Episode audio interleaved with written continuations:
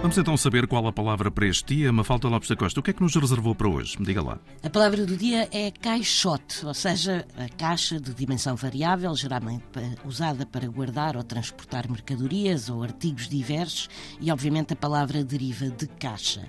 Ora, caixa vem do italiano de caça, que por sua vez vem do latim de capsa, que era o nome dado às caixas cilíndricas onde os cidadãos de Roma guardavam os livros. Na verdade, eram rolos de papiro ou material semelhante.